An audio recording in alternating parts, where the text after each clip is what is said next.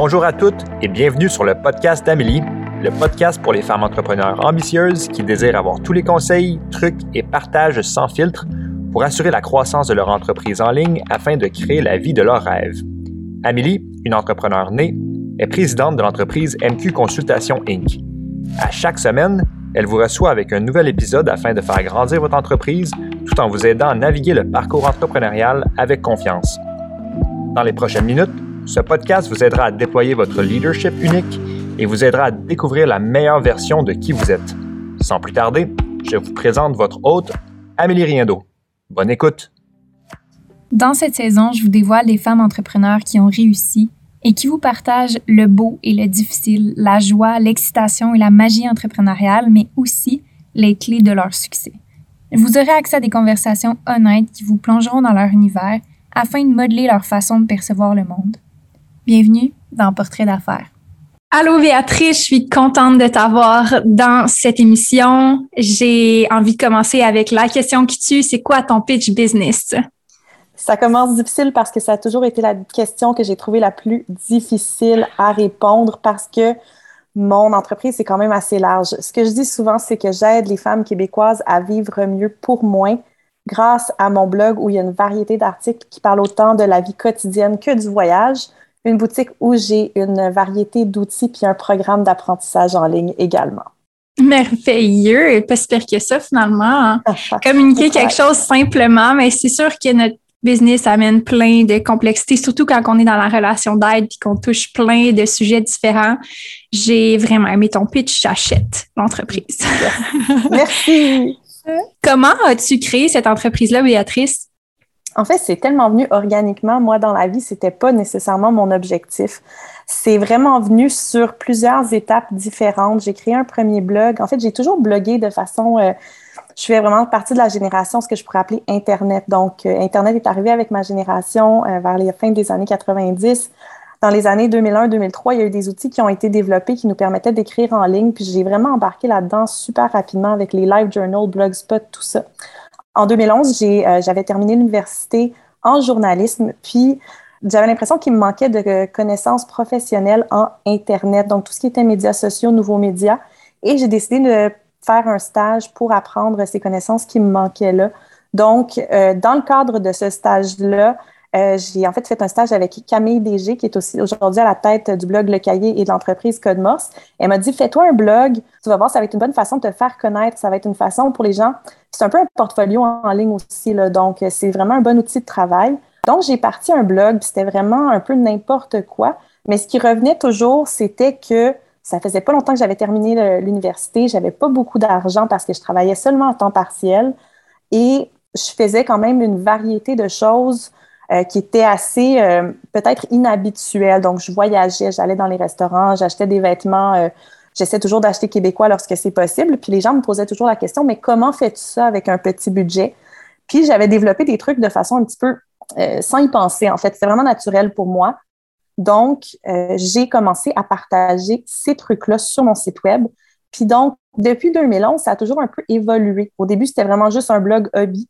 En 2013, j'ai fait, OK, il y a peut-être quelque chose là-dedans. C'était le début des blogs comme emploi.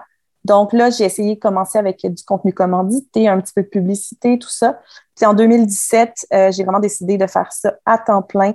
Donc là, c'est là que j'ai vraiment formulé plus précisément la boutique. J'ai vraiment maintenant une régie de publicité qui me permet de, de gagner plus d'argent que de simplement avoir un AdSense.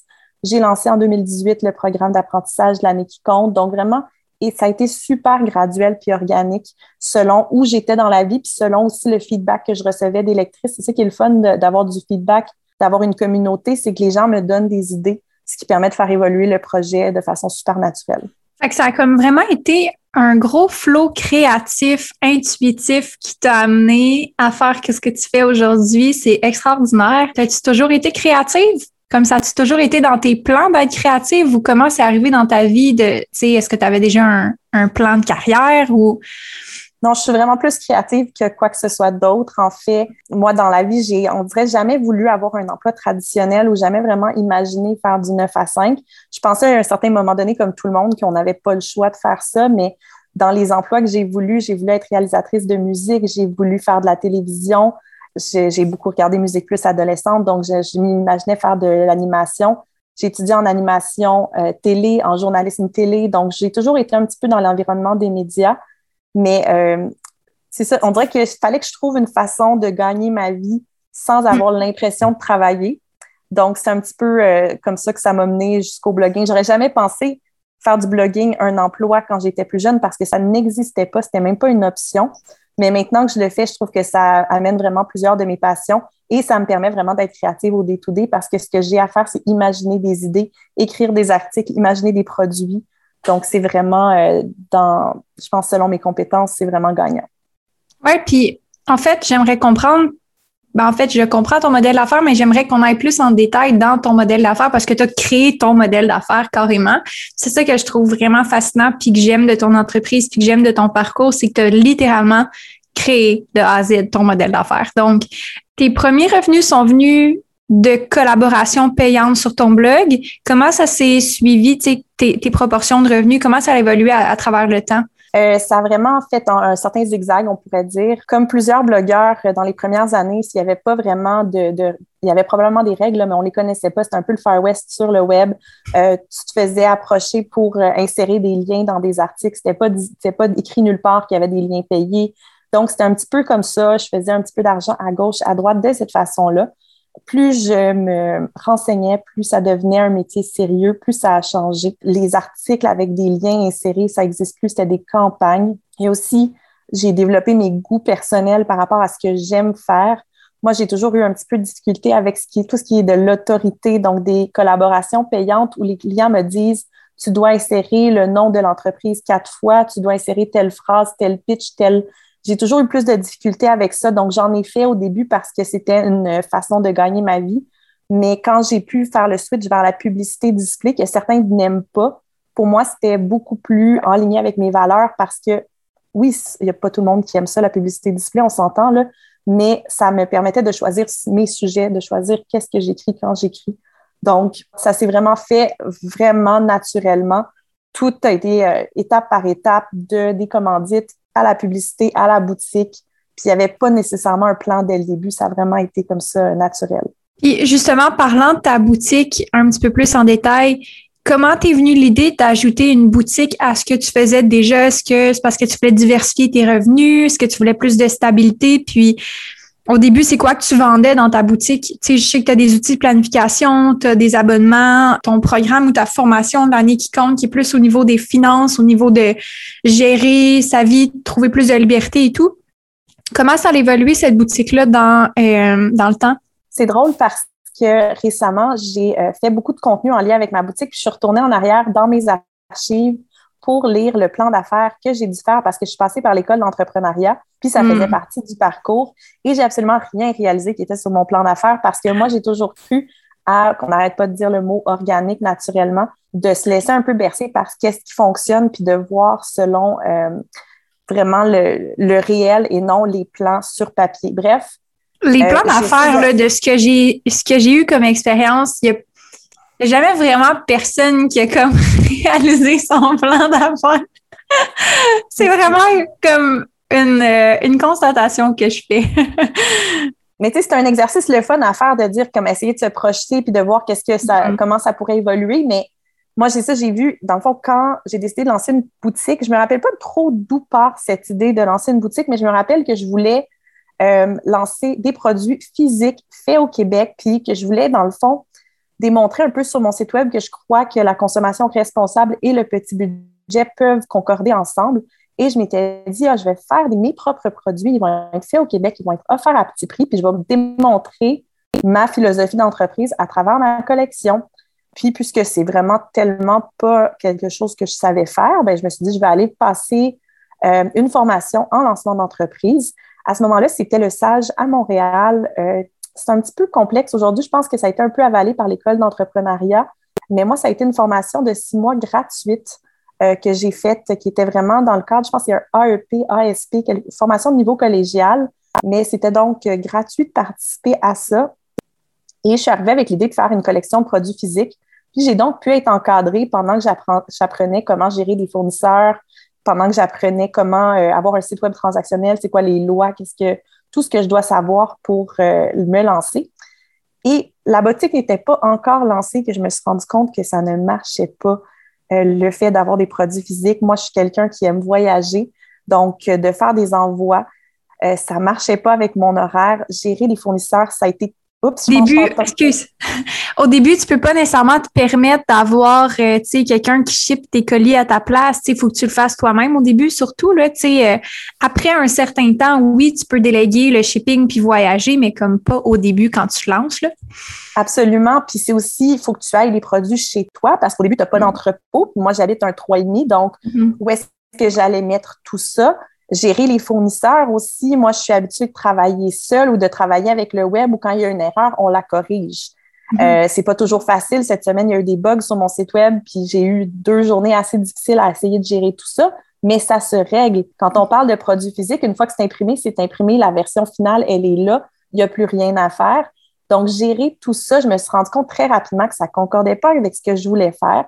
Mais bon, j'avais une micro-collection. Moi, je m'étais toujours dit, je vais commencer petit, je vais faire une micro-collection, je vais avoir cinq produits. J'ai fait une centaine d'exemplaires de chacun seulement, puis je l'ai lancé. Et ce qui a été drôle, justement, c'est que dans le feedback au lancement de ma boutique, les gens, ils n'ont pas.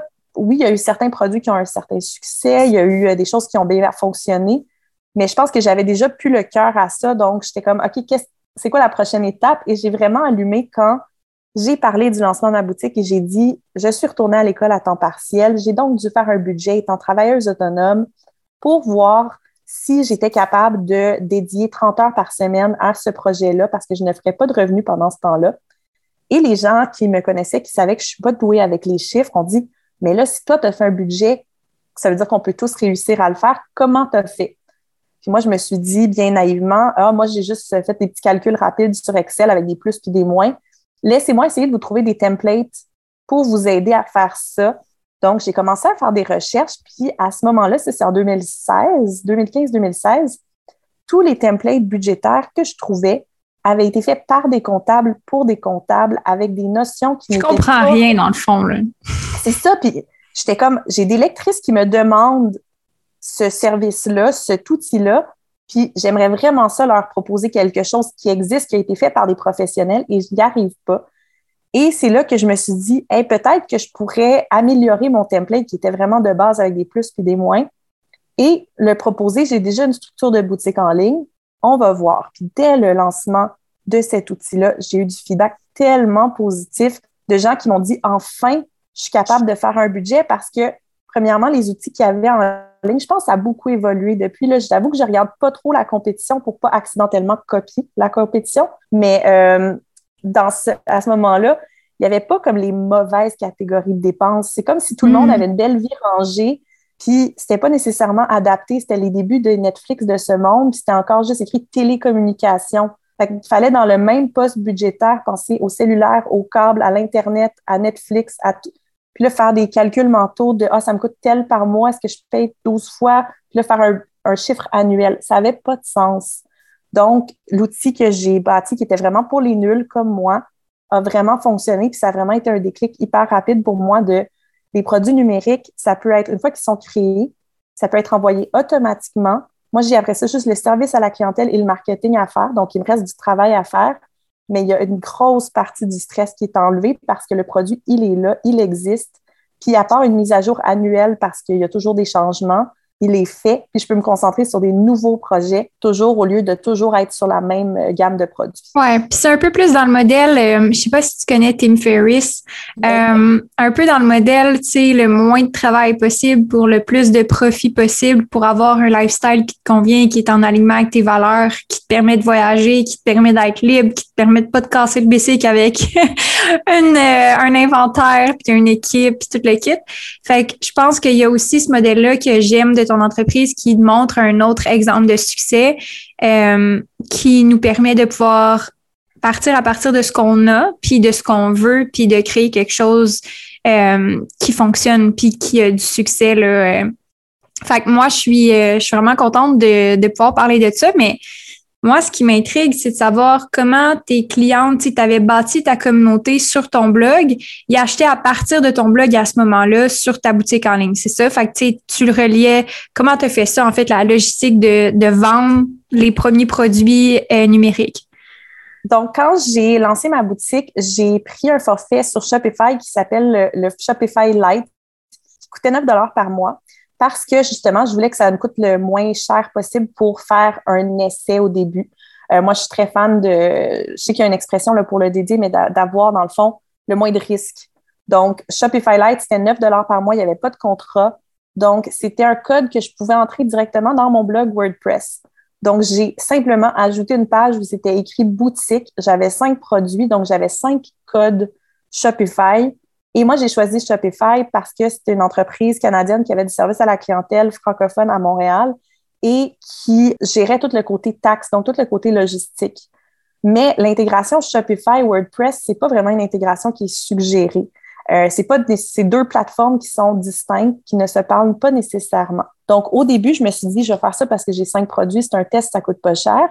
Puis éventuellement, je vais migrer vers une solution plus long terme. Finalement, j'ai tellement aimé le fonctionnement de Shopify et ça me tentait pas d'avoir deux sites web. Alors, j'ai comme brainstormé comment est-ce que je peux lier les deux, même si c'est pas fait pour ça. Et j'ai trouvé une façon en utilisant un plugin euh, qui s'appelle Add Inserter qui permet d'insérer des codes facilement un peu partout. ça, c'est avant. je ne sais pas si je parle trop web, là, mais maintenant, il y a Gutenberg sur WordPress qui permet d'avoir justement des codes qu'on réinsère, des blocs réutilisables. Mais dans ce temps-là, ça n'existait pas. Donc, j'utilisais un plugin qui me permettait de faire ça. Donc, en gros, je mettais mes codes de buy button sur ce plugin-là. Et donc, avec une, euh, un petit un short code web, je pouvais créer mes boutons de vente n'importe où sur mon site WordPress hyper facilement. Hmm. Donc, j'ai monté une boutique Shopify sur WordPress, ce qui ne se fait pas vraiment, mais ça me permettait de garder les avantages des deux fonctions avec un minimum de technique. Et puisque mes, tout ce qui est euh, transactionnel est sur Shopify, mon site web avait besoin peut-être d'un peu moins de logistique, puis tout ça, ça me permet d'avoir un site web plus de base, mais d'avoir les avantages, puis de garder la boutique sur le blog. Donc, encore aujourd'hui, euh, j'ai maintenant ajouté euh, plus de navigation, plus de côté euh, graphique joli. Mais encore aujourd'hui, j'utilise la boutique Buy Button de Shopify sur mon WordPress. Puis euh, puisque c'était vraiment une intégration qui était non traditionnelle, j'ai fait un billet de blog pour l'expliquer parce que parfois les gens, justement, ils comprenaient pas comment je pouvais avoir euh, fait parler ces deux logiciels qui sont pas faits pour s'entendre à la base. Mais tu sais, ça prend quand même un peu de débrouillardise parce que c'est quand même du coding. Tu sais, c'est pas du, du deep code, mais c'est quand même du coding, tu sais, je suis familière avec ça parce que je suis sur le web depuis plusieurs années. J'ai moi-même eu à installer des plugins et faire des intégrations et plugger des codes ici et là, essayer que ça marche. Euh, et je pense que ça prend beaucoup de débrouillardise quand on veut un modèle simple aussi, qu'on veut pas avoir à dépenser beaucoup, qu'on veut pas prendre de risques, mais que c'est possible. Tu sais, comme ça a pris probablement plus de temps que si tu l'avais fait faire par quelqu'un d'autre, mais que tu as réduit énormément ton risque, tu as réduit énormément les investissements financiers que tu avais fait, puis tu es arrivé à une solution finale qui est vraiment satisfaisante, que tu as gardé même après tout ce temps-là. Euh, puis, tu sais, je parle beaucoup de système. Faut pas nécessairement virer fou avec optimiser toujours ces systèmes. Des fois, quelque chose qui marche, ça marche, puis d'attitude. Euh, mais je suis vraiment impressionnée que tu aies tout, tout fait ça toi-même quand même. Euh, J'ai toujours eu un côté quand même un petit peu geek. Oui, c'est ça. C'est ça, je me disais. Il va y avoir un côté de toi qui aime quand même ça, réussir à, le faire toi-même. Ben, c'est sûr que la satisfaction quand tu réussis à le faire toi-même. Puis moi, j'ai toujours eu une approche avec euh, tout mon site web. Si ça marche pas demain matin, je veux pouvoir fermer le tout puis comme commencer un autre projet. Donc, d'avoir une bonne partie qui c'est moi qui est capable de le gérer. Puis c'est pour ça que j'ai choisi de rester solopreneur. C'est vraiment, je choisis mes barèmes, euh, je choisis quand ça fonctionne pas. C'est sûr que je suis allée chercher des gens pour m'aider. Euh, c'est pas moi comme là, j'ai dû faire un staging pour ajouter une fonction. Là, j'ai engagé une compagnie pour m'aider mm-hmm. parce que j'ai pas ces connaissances-là. J'ai un, hébergeur qui m'aide à, à faire les mises à jour parce que je veux pas rien briser mais le plus que je suis capable de faire moi-même pour minimiser mes risques, pour que ça me coûte moins cher. ça revient au fait que moi, je veux pas travailler 75 heures par semaine. Je préfère faire moins d'argent puis gérer un petit peu plus euh, mes choses euh, de façon DIY, même si je pourrais essayer de faire plus d'argent, mais ça me demanderait plus de travail. Puis j'ai ma balance, c'est pas là qu'elle se situe.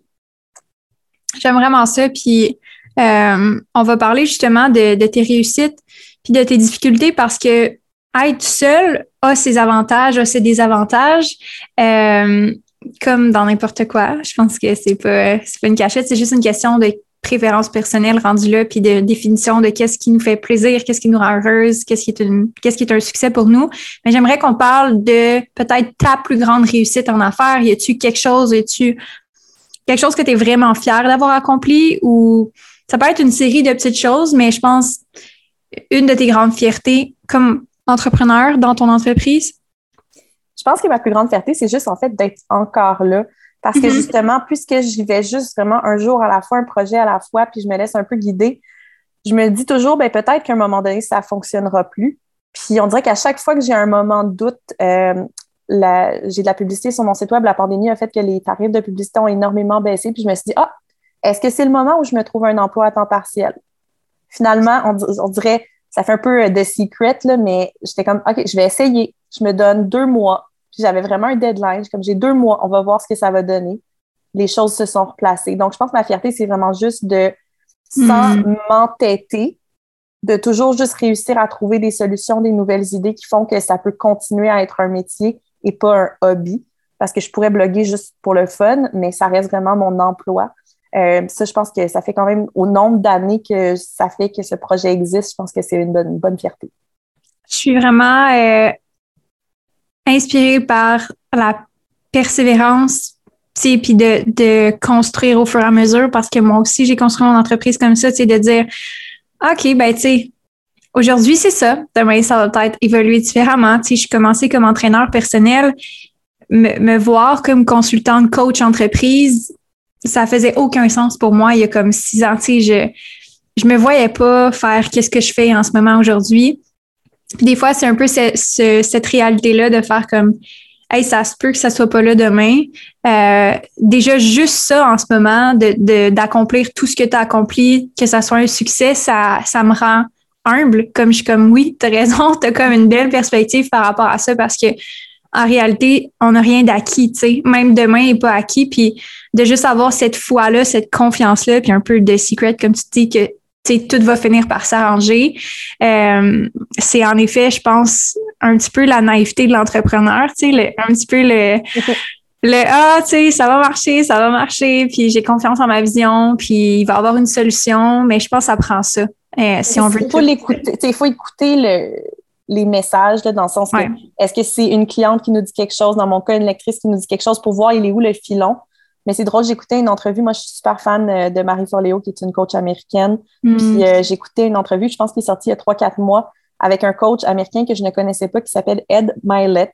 Puis quand j'ai vu sa, sa photo, j'étais comme Ah, ça, c'est pas le genre de choses qui me parle. C'est un petit monsieur, 50 ans, hyper musclé, tatoué. C'était pas visuellement le genre de personne vers qui je vais aller finalement, l'entrevue est passionnante, puis ça m'a fascinée. J'ai un cahier de notes où je note euh, des petites phrases inspirantes, puis des trucs mm. du genre. Puis elle dit Ma philosophie dans la vie, c'est simplement I'm not gonna quit today.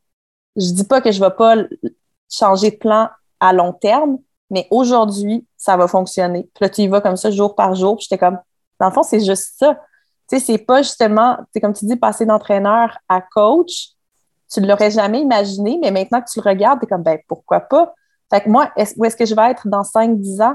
Est-ce que le blogging va encore exister? Est-ce que, je ne sais pas, puis je suis comme prête à suivre euh, ce chemin-là, puis tout simplement voir où ça mène euh, sans, euh, c'est ça, vraiment en voyant, en étant ouverte. Là. Ouais, puis je pense qu'il y a une grosse partie d'entrepreneurs, une grosse partie du rôle d'entrepreneur qui est, oui, d'être visionnaire, puis oui, avoir une certaine ambition sur de quoi ça pourrait avoir l'air, tu sais, d'avoir justement, comme tu dis, ton plan d'affaires, euh, puis de savoir un petit peu où ce que tu t'en vas, puis de faire comme, hey, ça, c'est ce que j'aimerais atteindre, tu sais, comme mon idéal, ou comme, imagine si, ou comme, ça serait donc le, ça serait donc le fun si, ou comme d'avoir justement cette vision-là, cette, cette euh, créativité-là sur qu'est-ce qui est possible. Mais en même temps, dans le day-to-day, une fois que cette vision-là est définie, elle peut tellement évoluer, puis c'est juste un point de repère, c'est pas comme la destination finale. Euh, Fait que j'aime que tu l'apportes de cette façon-là, que ça peut être vraiment juste te laisser guider par le chemin, puis finalement, au bout de la ligne, même si ta vision se réalise pas, ça va peut-être être justement mieux. Ça va peut-être être mieux que ce que tu aurais espéré au bout de la ligne. Absolument. 100% d'accord avec ça. puis, euh, parlons maintenant de tes difficultés. Parce que là, on a parlé de ta grande fierté d'être euh, en entreprise, mais il y a certainement des enjeux, puis il y a certainement des difficultés à être travailleur autonome, être seul, euh, avoir un modèle d'affaires qui dépend de la publicité, qui dépend de plein de facteurs qu'on contrôle pas, dont d'autres entreprises aussi. Euh, qu'est-ce que tu trouves le plus difficile peut-être en ce moment ou peut-être dans ton entreprise, une des plus grandes difficultés que tu rencontres? Euh, ben là, c'est drôle parce que justement, on se parle, puis cette semaine, j'ai vraiment eu un, un bug euh, qui était un peu hors de mon contrôle parce que j'ai ajouté une fonction, dans le fond, avec ma formule d'abonnement. Avant, euh, comme je dis, j'aime ça faire les choses très DIY. Avant, tout était simplement derrière une, une page avec un mot de passe. Donc, tous les abonnés avaient le même mot de passe et pour moi, c'était beaucoup plus facile logistiquement. Mais là, je commençais à recevoir beaucoup de courriels d'abonnés qui sont pas habitués que ça fonctionne comme ça. Donc, je me rappelle plus de mon mot de passe. Comment est-ce que je peux changer mon mot de passe? Mon mot de passe, il fonctionne pas. Donc, j'ai décidé, OK, là, il est temps. Je sais que ma formule d'abonnement, ça fonctionne. Je vais offrir à mes abonnés de faire, euh, chacune va avoir son propre compte. Donc, j'ai pas les connaissances pour ça. J'engage une compagnie pour le faire. Mais moi, mon problème, c'est que je suis très, quand je suis claire dans ma tête, je suis claire dans ma tête, et je ne le suis pas nécessairement de vive voix. Puis je parle pas tech. Fait que moi, j'explique mon besoin. Je demande est-ce que c'est clair? On me dit oui, je pars avec ça. Et finalement, on s'est vraiment mal compris. Puis il y a eu euh, une perte de données sur le site pendant trois jours. Ce qui n'est pas hyper grave, mais pour un site qui, qui, euh, qui est dépendant du référencement Google, ben, d'avoir des pages qui sont en 404 en erreur pendant trois jours, oui, ça peut être grave. Donc là, c'était vraiment une semaine de comme stress, puis j'ai vraiment deux jours où justement j'étais comme oh mon dieu, non, je peux plus faire ça, je peux plus faire ça, j'aille tout. Euh, donc c'est très des, échecs passagers. Comme là même aujourd'hui, on a fait comme un debriefing avec la compagnie que j'ai engagée, puis on est deux, on est comme on s'est mal compris, il n'y a rien qu'on peut faire. Aujourd'hui, ça fonctionne, la vie est belle. Fait que les difficultés sont souvent avec le fait que mon entreprise dépend de choses que je ne comprends pas. Moi, je suis bonne pour faire justement du troubleshooting. J'aime bien le côté geek parfois. Mais quand il vient le temps de faire des modifications à la structure de mon site web, vraiment au site web comme tel, c'est là que ça devient hors de mes compétences. Puis pour avoir mon contenu, ben, il faut que cette base-là, elle soit là. Donc, mm-hmm. pour avoir une entreprise web, j'ai pas les connaissances pour le faire à 100% Donc, c'est d'être dépendante. Puis, j'ai pas les moyens, à moins que je travaille beaucoup plus, d'engager quelqu'un à temps plein. C'est ça. Donc, c'est toujours d'avoir des, fournisseurs différents qui sont pas, je suis pas leur priorité parce que j'ai besoin de. Parce que tu as pas assez de budget, c'est ça. Donc, ce, juste milieu-là, c'est la partie qui est, selon moi, plus difficile euh, à gérer. Ouais, c'est le plus gros désavantage d'être tout, tout seul, d'avoir une plus petite entreprise, c'est que tu es vraiment dépendante de si tu peux pas le faire, tu es un peu dans chenoute dans un certain sens parce qu'il faudrait que tu débourses un plus gros montant, puis là, tu te retrouves à travailler plus et tout, puis là, c'est la, la, roue qui tourne.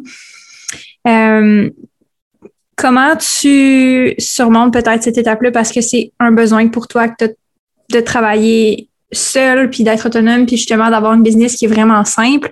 Euh, il doit avoir un niveau de lâcher prise, il doit avoir un niveau de, tu sais, qu'est-ce que tu fais justement dans ces périodes-là? Parce que personnellement, moi, c'est le genre de choses que je suis différente de toi là-dessus. Moi, j'ai besoin que quelqu'un prenne en charge. Comme, je veux pas le régler le problème. Tu comprends, là? Genre, pour moi, c'est comme, ah! moi, ça me fait capoter d'avoir à régler de la comptabilité ou régler un bug technique. Comme, ça me met hors de moi. J'aimerais mieux travailler trois heures de plus, quatre heures de plus dans la semaine que de gérer ça. Euh, ça demande sûrement un niveau de lâcher prise, puis ça demande sûrement euh, différentes choses dans ta tête, dans ton mindset, à comme faire OK, ben voici ce que je choisis, voici c'est quoi que je veux. Parle-nous-en un peu. c'est drôle que tu dis lâcher prise parce que je n'ai absolument aucun lâcher prise. Je suis la ah personne la plus perfectionniste gossante au monde. Puis c'est drôle, à la maison, euh, dans mon bureau, j'ai un poster que j'ai acheté à Austin, au Texas, d'un artiste. Hmm. Si je me rappelle bien, son nom, c'est John Michael Frank. Puis euh, il fait comme un peu des dessins un peu enfantins avec des phrases sur euh, l'anxiété puis tout ça. Puis celle-là, c'est écrit « Oh God, everything's over. No, wait, it's okay, I was overreacting. » moi, c'est un mm-hmm. peu comme ça que je gère euh, tout. C'est-à-dire que tout va bien jusqu'à temps que ça aille plus bien, je panique. Puis, je réussis, je sais pas comment, mais je finis toujours par réussir à gérer les choses malgré une certaine panique. Puis après ça, j'y repense, puis je suis comme, OK, voyons donc, t'as vraiment capoté pour rien. Tout est -hmm. était chill. C'était pas si grave que ça. Je sauve pas des vies avec ce que je fais, donc c'est quoi le pire qui peut arriver? Il n'y a pas grand-chose, là. Euh, donc, le lâcher prise, non, j'en ai pas. Je pense que j'ai vraiment juste accepté. Moi, t'es honnête. Mais je pense que j'ai juste accepté que c'est comme ça. Puis, euh, dans le, honnêtement, je pense que je suis quand même bien entourée. Euh, tu sais, mon hébergeur, j'ai eu des, des, soucis il y a peut-être deux ans et demi, puis j'en ai trouvé un québécois qui a vraiment tout take over. Puis, dans le fond, j'ai dû changer d'hébergeur quand j'ai été hackée. Donc, c'est un autre problème que je ne pouvais pas régler moi-même c'est ça, ça m'a coûté des centaines et des centaines de dollars. Puis en plus, j'ai été hackée pendant que j'étais en avion.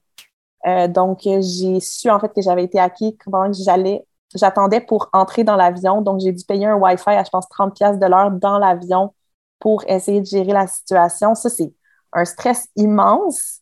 Mais j'étais comme, qu'est-ce que je peux faire d'autre? On dirait que je suis vraiment, ben, faut que je gère ça. Fait que ça va être ça. Puis j'ai juste comme accepté que j'ai des moments de stress, mais pour vrai, à part le fait que j'ai utilisé un exemple que cette semaine, il y a des choses qui ont mal été, mon site web, je suis, je vais toucher du bois, là, ça fonctionne quand même très, très, très bien le trois quarts du temps.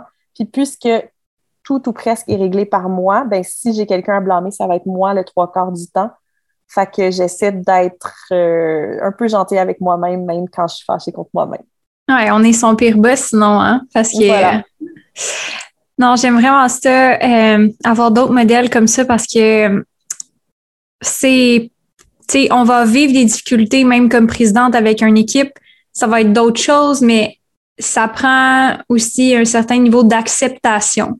Parce qu'il faut que tu acceptes tout ce qui vient avec tes choix. Tu sais, ton choix, mon choix, c'est d'avoir une équipe, ben ça vient avec, faut que je gère une équipe. Ben, ton choix d'être toute seule, ça vient avec bon, ben, il faut que je sois douce envers moi-même parce que j'ai pas toujours les solutions, puis il faut que je fasse avec les moyens que j'ai en ce moment. Mais je pense que la leçon que je retire de ça, c'est que dans toutes les difficultés qu'on peut rencontrer dans sa business, peu importe le modèle d'affaires ou peu importe la situation qu'on choisit, c'est d'avoir un certain niveau d'acceptation puis de faire comme il y a aucune situation qui est parfaite et c'est OK.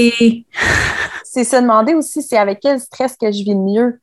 C'est ça. Quand j'ai eu à engager des gens, euh, j'étais mm-hmm. comme stressée de est-ce que moi je vais bien leur expliquer les choses, est-ce qu'elles vont bien faire les choses, est-ce qu'elles vont respecter mes niveaux à moi, est-ce que c'est mm-hmm. -ce que ça, versus quand je le fais moi-même.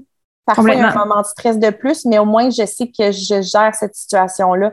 Puis, c'est comme tu dis, toi, tu préfères être entouré. Moi, quand je l'ai faite, j'étais plus stressée que quand je suis seule. Donc, ça dépend vraiment de nos personnalités puis de comment on travaille pour voir. Euh, Complètement. C'est pour ça que je te disais, tu sais, nos difficultés vont toutes être différentes. C'est ce qui revient dans, dans les épisodes, c'est que c'est vraiment toi dans ton parcours à toi. Euh, il y a certainement des choses que tu as appris sur toi là-dedans aussi, tu sais, parce que tes difficultés sont différentes de peut-être quelqu'un d'autre, mais qu'est-ce que tu as appris sur toi dans ce parcours-là euh, comme travailleur autonome? Je pense justement cette besoin de travailler seul. Mm-hmm. euh, j'avais identifié il y a quand même plusieurs années que je n'étais pas faite pour travailler dans une entreprise vraiment plus mm. corporative. Mais quand j'ai eu à engager des gens, j'avais beaucoup de difficultés à les laisser faire leur job. Je passais toujours mm. par-dessus eux. Euh, mon côté un peu perfectionniste euh, me, me jouait des tours là-dessus. Donc, vraiment d'avoir accepté que pour travailler, je suis vraiment mieux toute seule. Puis aussi, c'est que de travailler seule, ça me permet d'être vraiment en accord avec euh, mon énergie. Là. Ça fait un peu de dire ça mm-hmm. comme ça, mais euh, moi, je suis quelqu'un qui est très euh, affecté par la température, par la pluie, par l'hiver, par le temps froid, par le temps gris. Donc, en n'ayant pas de compte à rendre à, part, à personne à part moi-même, je peux vraiment choisir mon horaire en fonction de mon, euh, de mon état de la journée, qui ne peut pas être justement Ah, ben là, j'avais dit à telle personne, si ça. C'est juste moi qui, que j'ai à prendre en compte.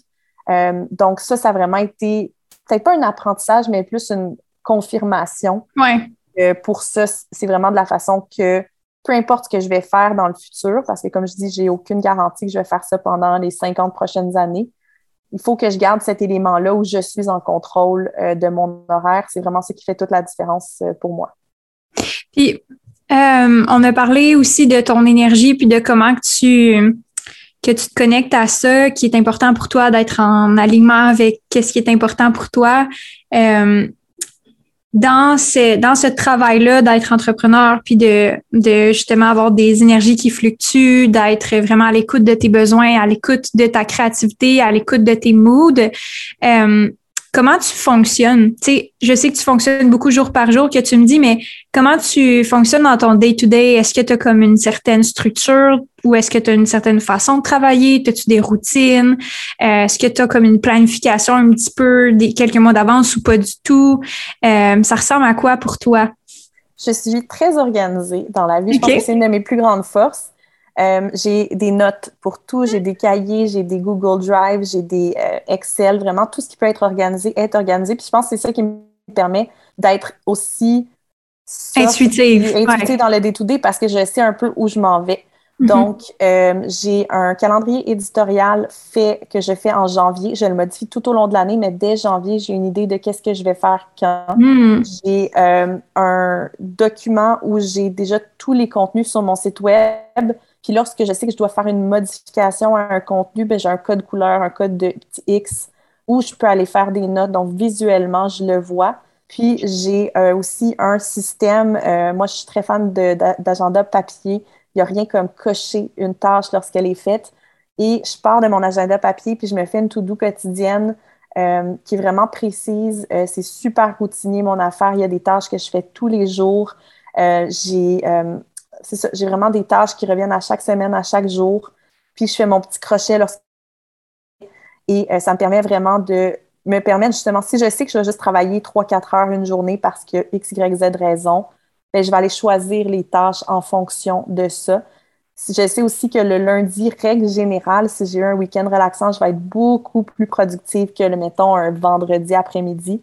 Donc, j'essaie de mettre les tâches les plus difficiles, les plus demandantes le lundi pour. Euh, mais ça, c'est de se connaître, puis tu peux pas faire ça. C'est vraiment un système. Non, c'est vraiment, as vraiment un système qui fonctionne en alignement avec ton énergie, avec tes, ton inspiration et tout. Puis je serais curieuse de savoir qu'est-ce qui se répète. Tu sais, quelles, quelles sont les, les choses essentielles dans ta business que tu répètes souvent à chaque jour? Comme as-tu une petite euh, liste ou une petite routine? Oui, bien, dans les choses que je fais vraiment tous les jours, euh, je vais aller regarder, bon, j'ai pas vraiment le choix, les médias sociaux. Mm-hmm. Euh, je vais publier sur Pinterest. Euh, toujours un peu de difficulté à comprendre à 100% mais de ce que j'ai compris, il faut juste toujours qu'il y ait des nouvelles images. Donc, j'essaie d'en publier tous les jours. J'essaie de publier sur Instagram aussi. Donc, ça, c'est dans les choses que je fais tous les jours.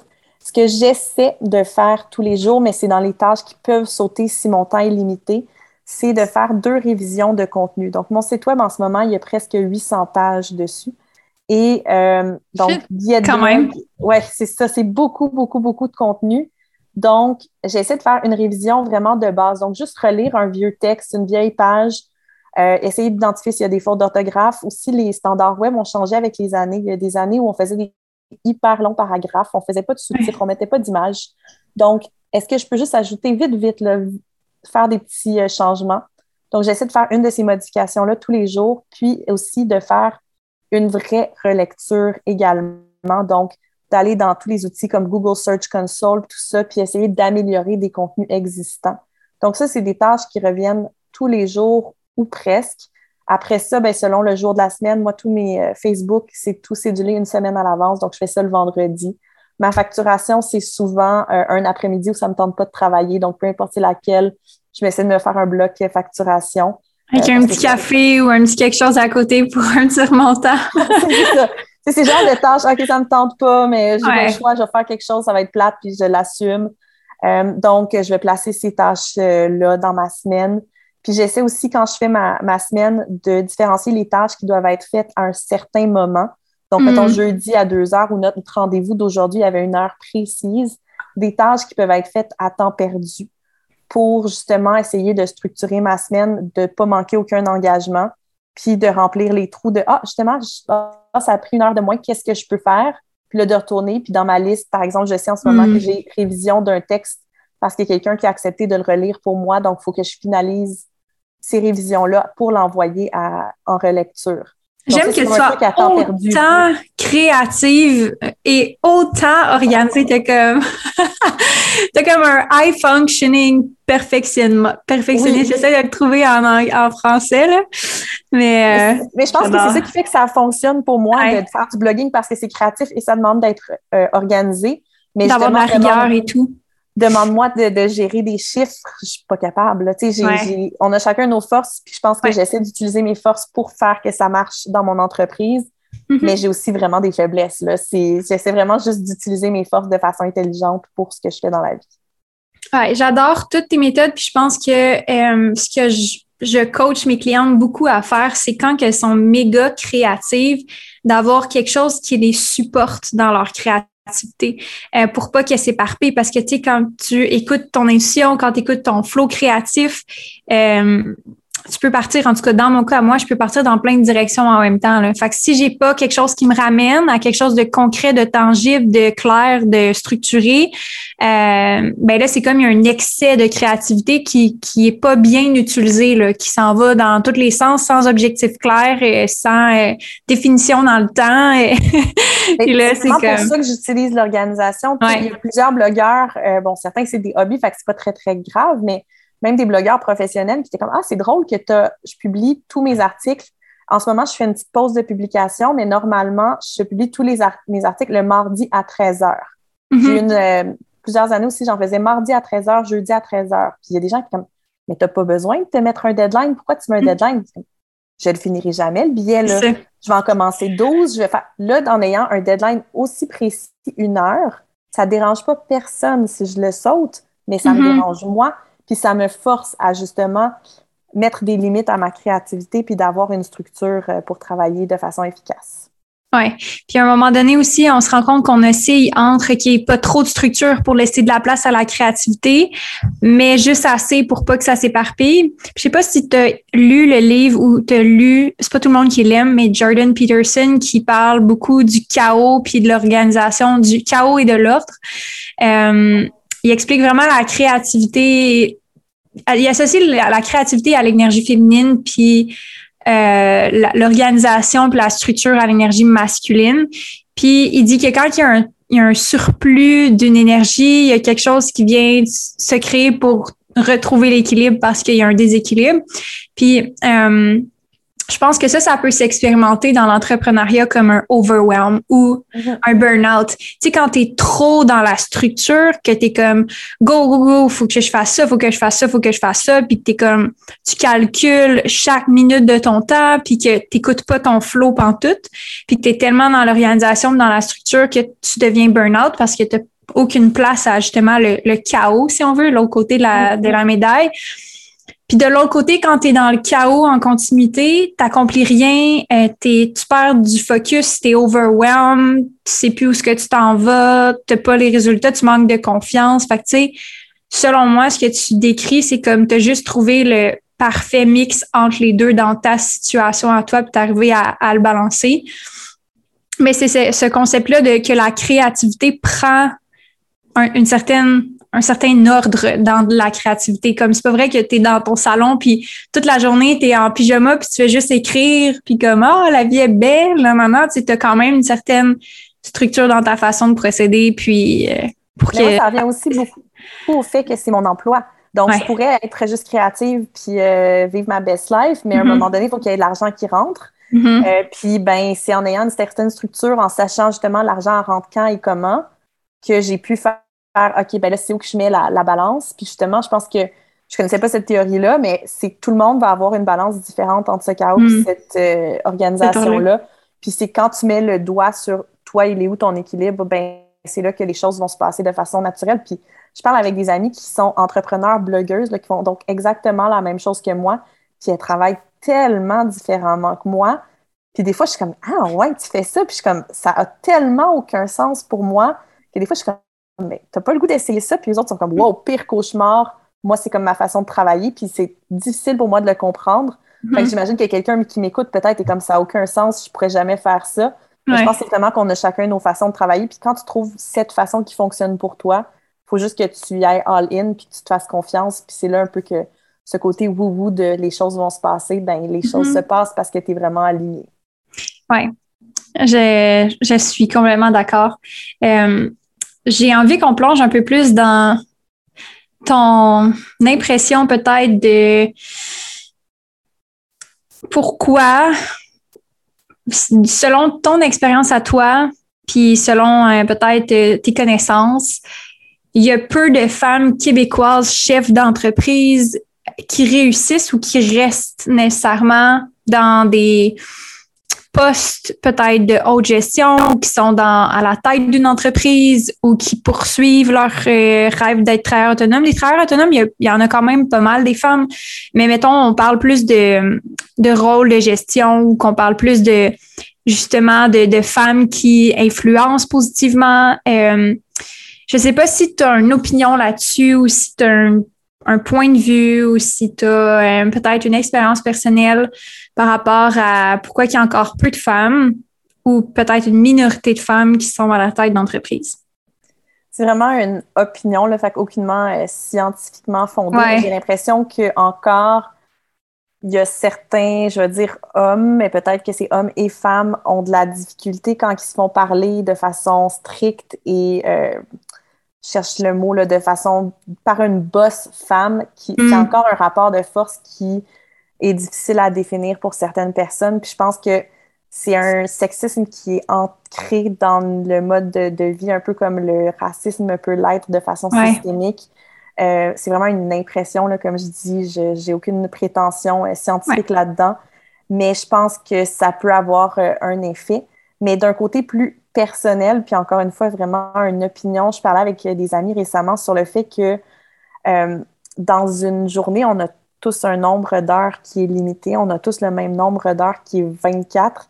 Et en ce moment, moi, je dois euh, gérer un déménagement, je voulais profiter de l'été, puis j'ai pas d'enfant, j'ai pas de responsabilité, puis j'ai de la misère à tout faire concorder pour profiter de ma qualité de vie. J'ai des amis qui ont des enfants qui sont comme je, j'y arrive plus, il y a plus assez d'heures dans ma journée.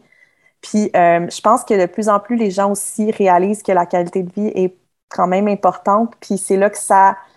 Est-ce que c'est un choix? Je pense qu'il y a plusieurs femmes qui veulent accéder à des plus hauts niveaux, mais c'est de trouver le juste milieu puis de pas réduire sa qualité de vie, je crois. Fait que c'est peut-être plus difficile de continuer à monter les échelons tout en gardant un équilibre de vie qui correspond à, aux envies, euh, aux besoins des gens. Mais j'ai Mm. l'impression un peu de parler dans mon chapeau parce que je, Ouais. je- moi, j'ai vraiment fait un choix de juste dire, justement, je ne vais pas essayer de monter les échelons parce que j'ai l'impression que ça va me demander trop de temps. Fait que est-ce que Mhm. ma réflexion personnelle se C'est est la même pour plusieurs? Je ne le sais pas.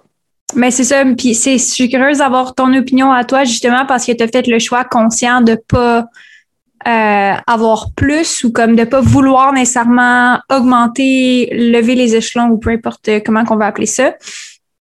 Euh, puis peut-être que justement, ça, ça confirme certaines croyances qu'il y a dans la société que si tu accèdes à plus d'argent, plus de statut social, plus d'autorité, plus de pouvoir, peu importe, plus de tout ça, qui n'est pas nécessairement une meilleure chose en soi, qui est juste quelque chose de différent.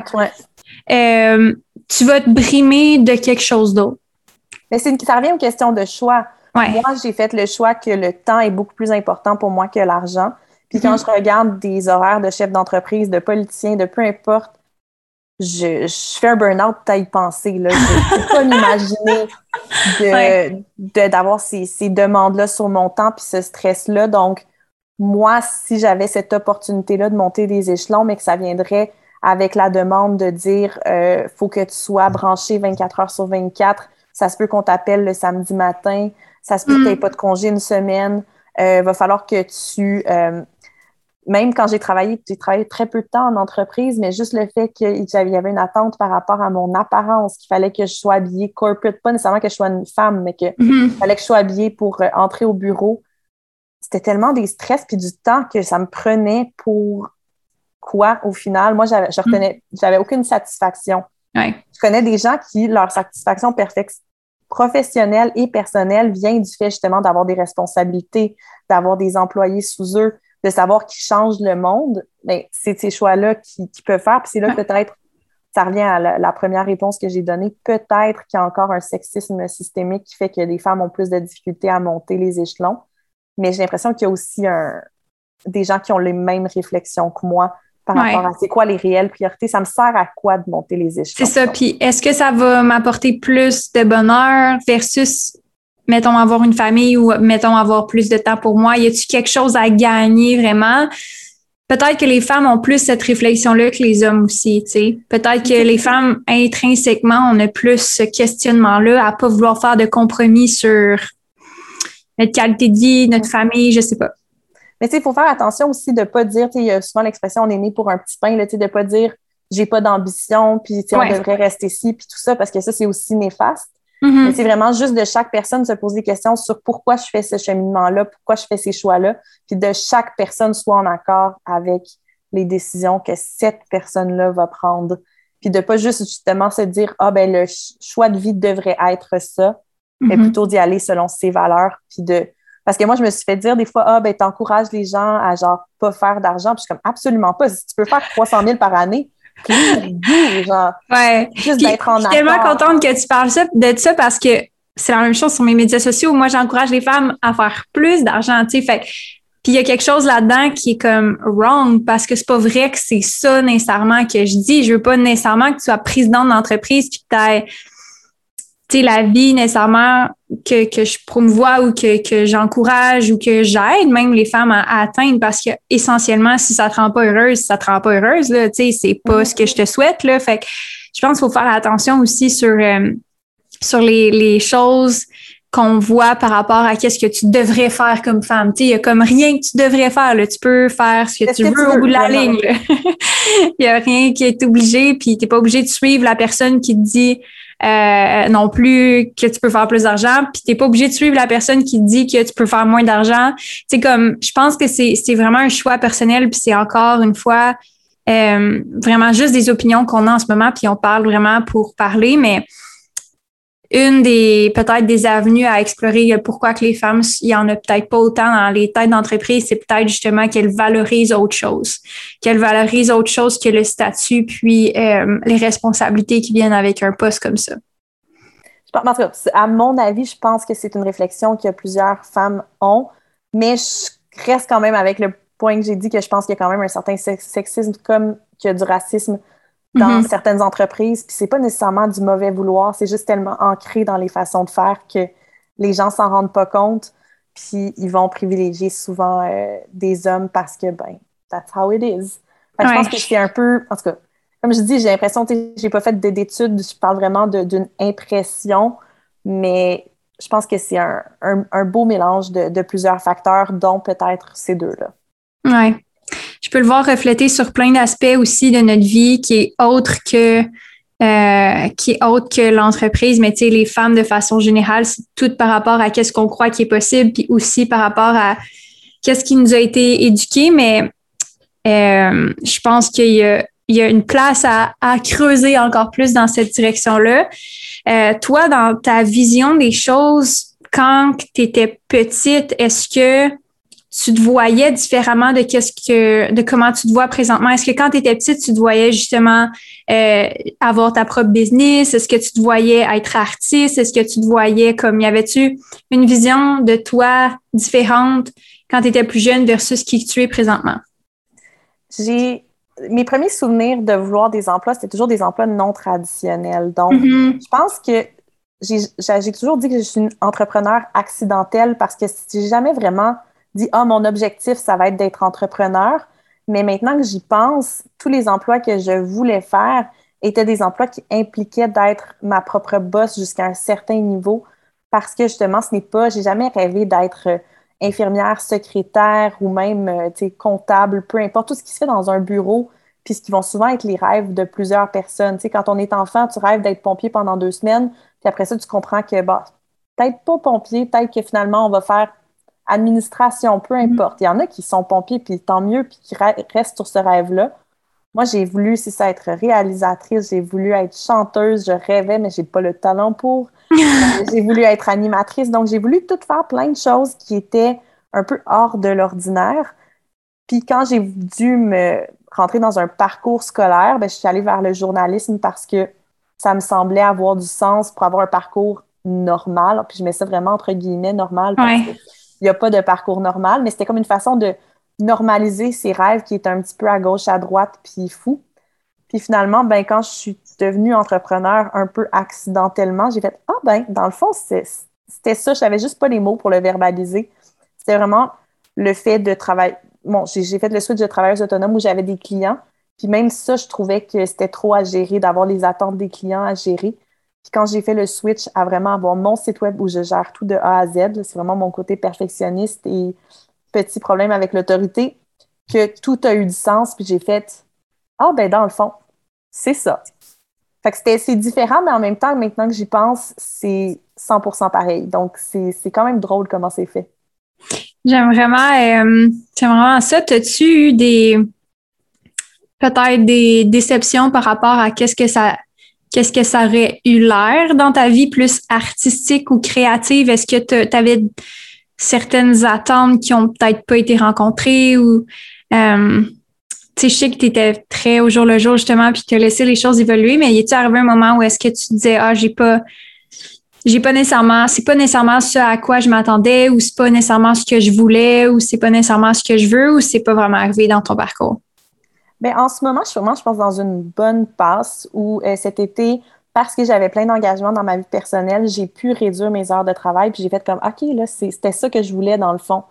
Mais euh, c'est sûr que ça vient avec des stress. Puis moi, le plus gros stress, c'est toujours le côté monétaire mm-hmm. parce que je sais pas ce qui peut arriver demain. Donc, c'est ce qui est un petit peu difficile, c'est de dire, ben, je sais pas si mon entreprise va générer des profits pendant un mois, deux mois, trois ans, six ans. J'ai vraiment aucune vision à long terme. Fait que ce côté-là, ça reste un stress. Puis vu que c'est pas ma force, les chiffres, c'est quelque chose mm-hmm. que je dois prendre en considération. Mais sinon, pour vrai, euh, comme je dis, c'est vraiment une bonne passe en ce moment cet été où j'ai pu prendre une pause de publication pour la première fois depuis, je pense, 2013, que je publie pas sur mon site web depuis trois semaines. Puis c'est un peu un, ça, je travaille mon lâcher prise parce que c'est ah pas hein? normal pour moi. Puis euh, je me sens comme coupable un peu. Puis je suis comme, mais c'est qui que ça dérange? Il y a 500, je pense, 75 articles sur le site web. S'il y a quelqu'un qui veut lire quelque chose, pas mal sûr qu'il y a du contenu qu'ils n'ont pas lu déjà. Donc, c'est d'essayer de justement d'accepter que je, je peux pas publier. Comme après 575 articles, j'avais besoin d'un break parce que je savais plus quoi écrire. C'est clair. Mais t'autoriser ce break-là, c'est probablement aussi c'est une des choses que peut-être tu t'autorisais pas, que tu pensais pas nécessairement avoir besoin d'un break à un moment donné dans ta business, comme Ah, OK, je vais toujours écrire. Mais c'est vraiment nécessaire, surtout pour ta créativité et le style d'emploi que tu as. C'est fou parce que le break, j'avais pas l'intention de le prendre. C'est quand on a fait des travaux sur mon site web, euh, j'ai dû arrêter parce que c'était logistiquement plus simple pendant une semaine. Puis finalement, bon, ça s'est étiré à trois semaines à cause du problème. Ça risque d'être un mois, un mois et demi. Bref, puis quand une fois que j'étais dedans le break, j'ai fait comme oh mon Dieu. Parce que souvent les gens associent être blogueuse à juste écrire, puis il y avait comme tellement d'autres choses à faire. Puis je voulais pas travailler 40 heures par semaine cet été. Donc, de dire OK, j'enlève ce stress-là, de dire j'ai cette pression de publier quelque chose. Je peux aller faire toutes les petites choses qui me dérangeaient depuis euh, quelques temps, puis juste mettre mon énergie ailleurs. Puis justement, ça fait que j'ai eu un gros boom d'inspiration, c'est quoi, il y a deux ou trois jours. Puis en, je pense, deux heures, j'ai écrit deux euh, débuts de billets qui sont presque terminés. Parce que ça faisait longtemps que ça n'avait pas juste comme le billet qui s'écrit tout seul. Bon, après, il hmm. reste plein de, choses à faire, là, mais j'avais pu, depuis quelques temps, ce billet qui s'écrit tout seul dans ma tête, que je dois pitcher mes mots sur l'ordi parce que ça va trop vite. Puis que, tu sais, j'étais rendue, c'était une journée d'écriture, je me relis, je suis pas hmm. capable, je suis pas confiante, euh, ça marche pas. Donc, de faire un, break, effectivement, dans un métier créatif en particulier, je pense que c'est important pour justement dire Ah, OK, là, j'ai pris un break, je vais pouvoir passer à, la prochaine étape ou avoir plein, plein d'idées parce que je note des idées non-stop depuis que j'ai arrêté. Je peux vraiment arrêter, je fais plein d'autres choses, mais l'écriture. Moi, j'arrête juste une semaine, puis c'est comme pou, pou, pou, pou, pou, les idées, là, comme j'ai j'ai quasiment hâte de retourner travailler parce que j'ai comme tellement d'idées que c'est comme il était où les idées quand que j'étais devant mon ordi? C'est ça que, ce qui, est, ce qui est quand même un peu difficile encore pour les gens à comprendre, puis je sais pas toi comment tu, tu le gères, mais moi, si je vais prendre une marche le hmm. lundi à 11 h, il y a des gens qui disent, mais là, voyons, tu travailles pas. Mais, je suis comme, mais, cette marche-là va sûrement être plus productive que si je m'étais obstinée à rester devant mon ordinateur. Définitivement.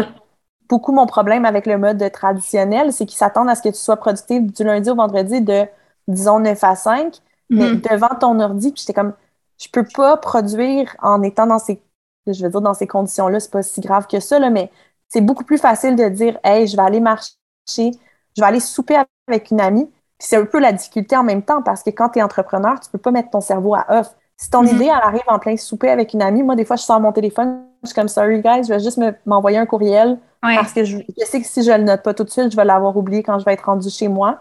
Puis souvent, quand tu as ces flashs-là, c'est parce que justement, tu parles avec des amis, puis tu sais que c'est la bonne affaire. Puis surtout, moi, qui crée du contenu pour les autres, ben si j'en parle avec mes amis, ça intéresse mes amis, ça risque d'intéresser d'autres personnes. Ton audience, oui. Donc, c'est le juste milieu, ça a des avantages, des désavantages de prendre.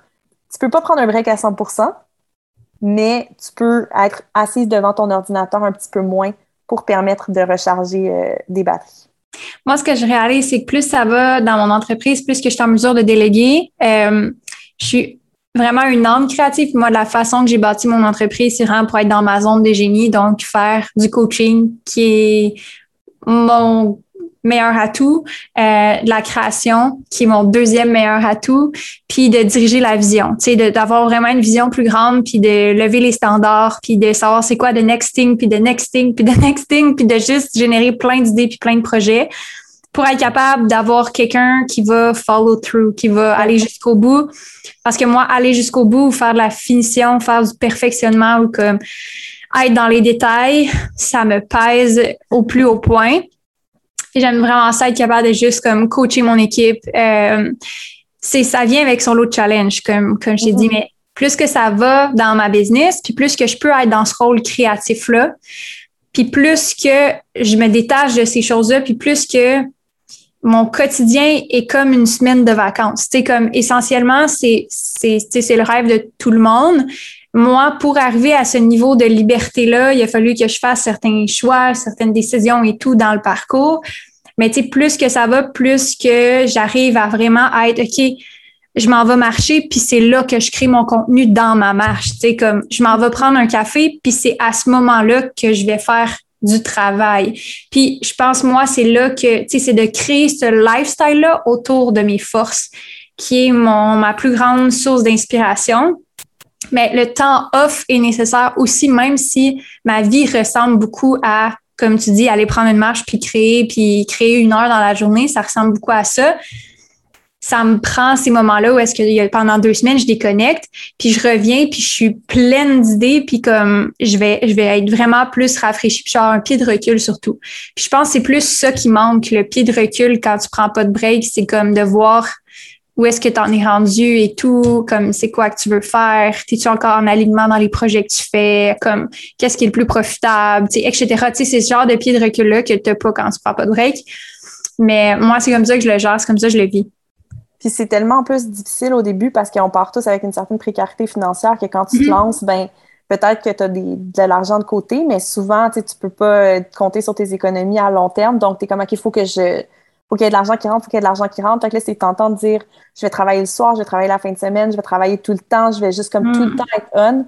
Puis à un moment donné, c'est que justement, tu vas arriver au burn-out. Tu vas arriver à un niveau où ça ne marchera plus.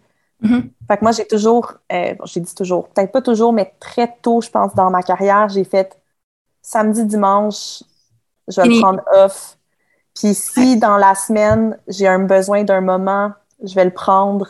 Puis je sais que ça va s'équilibrer. Puis je compte pas mes heures. Puis je sais que j'ai fait des, heures, des semaines à 60 heures. Puis je sais que j'ai fait des semaines à 20 heures. Puis je suis comme, ça va s'équilibrer. Si j'ai une bonne semaine, je vais pas dire, oh non, je dois arrêter à 40 heures.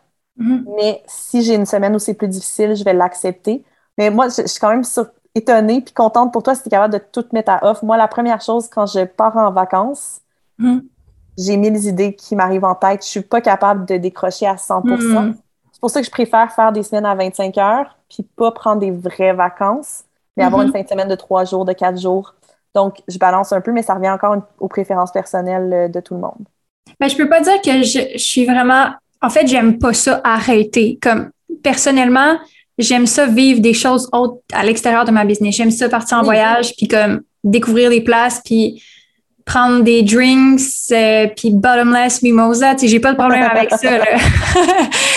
j'ai pas de problème avec, avec aucune de ces activités. Mais c'est plus que c'est redondant après un certain temps. Puis mm-hmm. euh, mon esprit créatif va, ma nature créative va ressortir, ma nature ambitieuse va ressortir. Puis ça, je veux pas me l'enlever. Puis être contre sa nature, puis juste de dire, hey, je me cloue sur une chaise, puis je fais rien pendant un mois, comme c'est c'est contre, euh, tu sais, c'est contre tes toi. C'est d'être littéralement contre toi-même.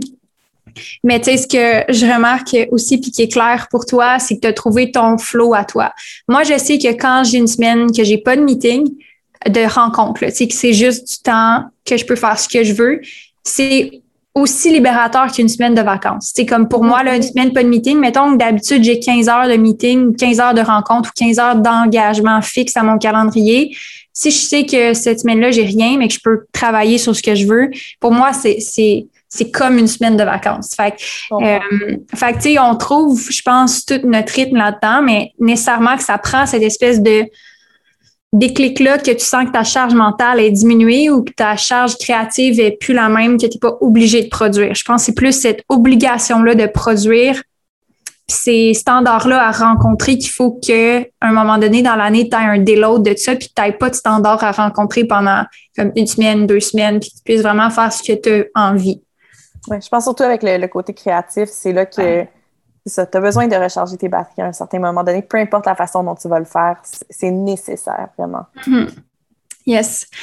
Euh, j'ai envie de, terminer avec euh, peut-être une question euh, ouverte sur euh, peut-être une réflexion que tu aimerais partager, peut-être une réflexion justement d'un de tes derniers billets avec les auditeurs, quelque chose que tu aimerais peut-être un conseil ou une réflexion qui t'est apparu récemment, qui t'es pas arrivé nécessairement récemment, mais que tu aimerais partager, qui est dans le thème de l'entrepreneuriat ou dans le thème de la créativité euh, ou dans le thème féminin.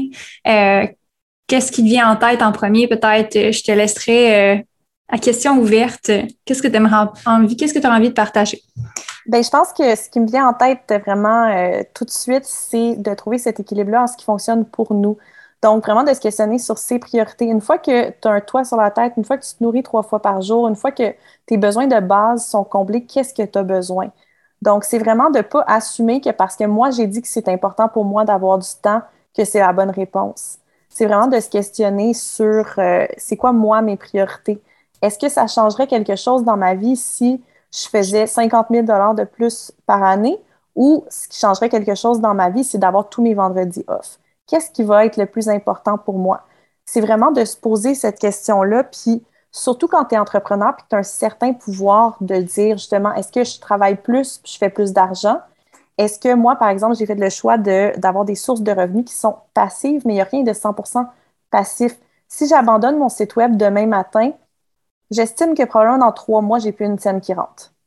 Mais techniquement, mes sources de revenus ne requièrent pas de travail de ma part mais je dois toujours entretenir, faire du marketing, créer du contenu, mm. faire du service à la clientèle. Je suis toujours présente. Puis si je me suis posé vraiment des questions sur qu'est-ce qui me stresse, qu'est-ce qui me rend en confiance, c'est quoi mes qualités, c'est quoi mes forces, mes faiblesses, puis c'est quoi qu'est-ce que je veux dans la vie. Puis moi, justement, je suis quelqu'un qui veut avoir du temps, qui veut voyager. Je suis quelqu'un aussi qui a beaucoup fait de bénévolat contre un service. Donc, j'ai pas été payée, mais j'ai eu accès à des choses gratuitement. Moi, ça concordait plus à mes, euh, à mes valeurs que d'essayer d'obtenir un emploi, faire plus d'argent pour me permettre deux semaines de vacances. J'ai été euh, réceptionniste dans une auberge de jeunesse, j'ai été euh, cuisinière, j'ai fait plein d'affaires où je n'étais pas payée, ça me prenait de mon temps, mais ça me permettait d'avoir du temps pour mon emploi et de vivre une expérience différente.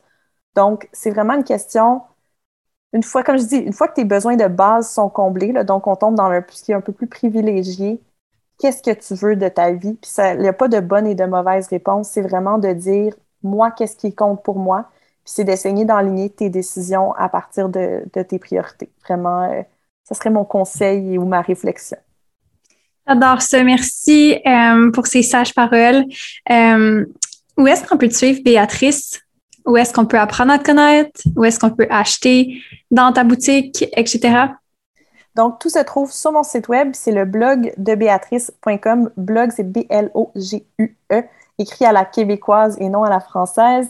Euh, donc, à partir de mon site web, il y a mon blog, la boutique où il y a tous mes outils numériques, ma formule d'abonnement ainsi que mon programme L'année qui compte qui est offert tous les débuts d'année, donc en janvier prochain pour la prochaine inscription. Il y a également les liens vers euh, tous mes médias sociaux. Je suis surtout active sur Facebook pour ce qui est euh, des nouveaux articles, des billets de blog, le contenu. Sur Instagram, je m'amuse à faire du contenu un petit peu plus personnel également, mais tout part de mon site web qui est le blog de béatrice.com. Merci pour ton temps, Béatrice. Merci d'avoir été là. Euh, puis, je suis certaine que plein d'auditrices travailleurs autonomes vont vraiment connecter avec ton message. Donc, euh, merci pour ton temps. Ben, merci de l'invitation. Dans mon parcours entrepreneurial, j'ai eu recours à l'aide de plusieurs mentors, coachs et formateurs. Puis, ce qui est important pour moi quand j'ai lancé MQ Consultation, c'était que l'entreprise se dirige vers une mission et une vision de pouvoir aider les entrepreneurs à travers un support personnalisé. C'est pourquoi nous avons aidé plus de 250 entrepreneurs et que 97% d'entre elles voient leurs revenus augmenter dès les premiers mois et sont satisfaites des services et notre travail ensemble. Pour l'automne, nous avons le plaisir d'offrir le programme Signature, le programme MQ2, qui a accompagné plus de 80 élèves dans les trois dernières années. Et maintenant, on vous l'offre avec une version améliorée, avec plus de support que jamais. Et on vous l'offre spécifiquement avec des bonus et aussi des rabais. Donc, tu peux rejoindre la liste d'attente dès maintenant pour avoir le contenu exclusif et rejoindre la liste d'attente pour faire comme 80 autres élèves dans MQ Consultation qui ont rejoint le programme. J'ai vraiment hâte d'être y voir à l'intérieur et puis toutes les informations sont dans la description du podcast. À très bientôt. Merci d'avoir écouté l'épisode. La meilleure façon d'encourager le podcast, c'est de continuer de l'écouter. Donc, merci d'être une fidèle ou un fidèle auditeur sur le podcast d'Amélie. Pour avoir plus d'épisodes, consulte le podcast d'Amélie et on se revoit la semaine prochaine. N'oublie pas de t'abonner pour avoir les notifications. Et si tu le souhaites, tu peux laisser un avis sur Palado, SoundCloud ou la plateforme que tu écoutes le podcast. Passe une merveilleuse journée et à la semaine prochaine.